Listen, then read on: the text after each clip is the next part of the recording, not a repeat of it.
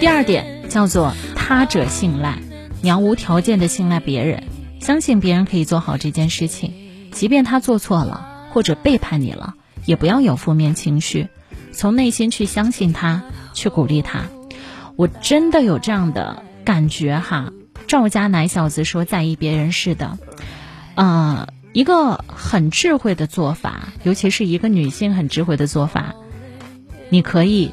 全然的相信你的另一半，你的信赖对于他来说也是一种很踏实的感觉，而不是每一天我要看一下你的手机啊，今天有没有谁给你发信息了？反倒是这样，你会让对方觉得你没有那么自信，甚至觉得你没有那么的有价值。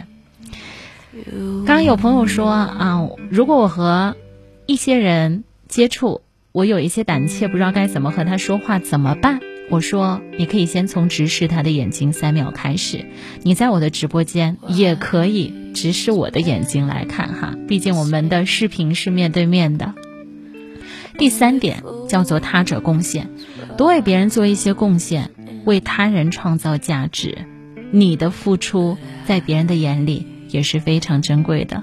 第四点叫做课题分离，学会把自己和别人做一个分离。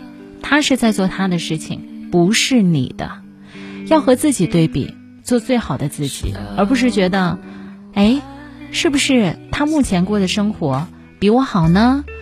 为什么我希望他早一点回家，但是他没有做到呢？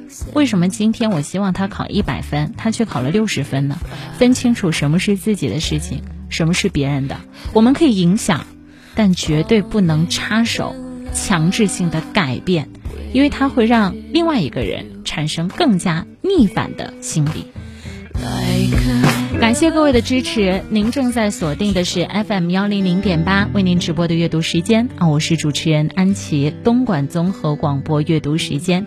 今天呢，参与到我的节目有一种方法，可以在视频里和我互动。您可以在抖音里来搜索主持人安琪，主持人安琪，安呢是平安的安，琪是王字旁一个其中的琪。谢谢大家的支持。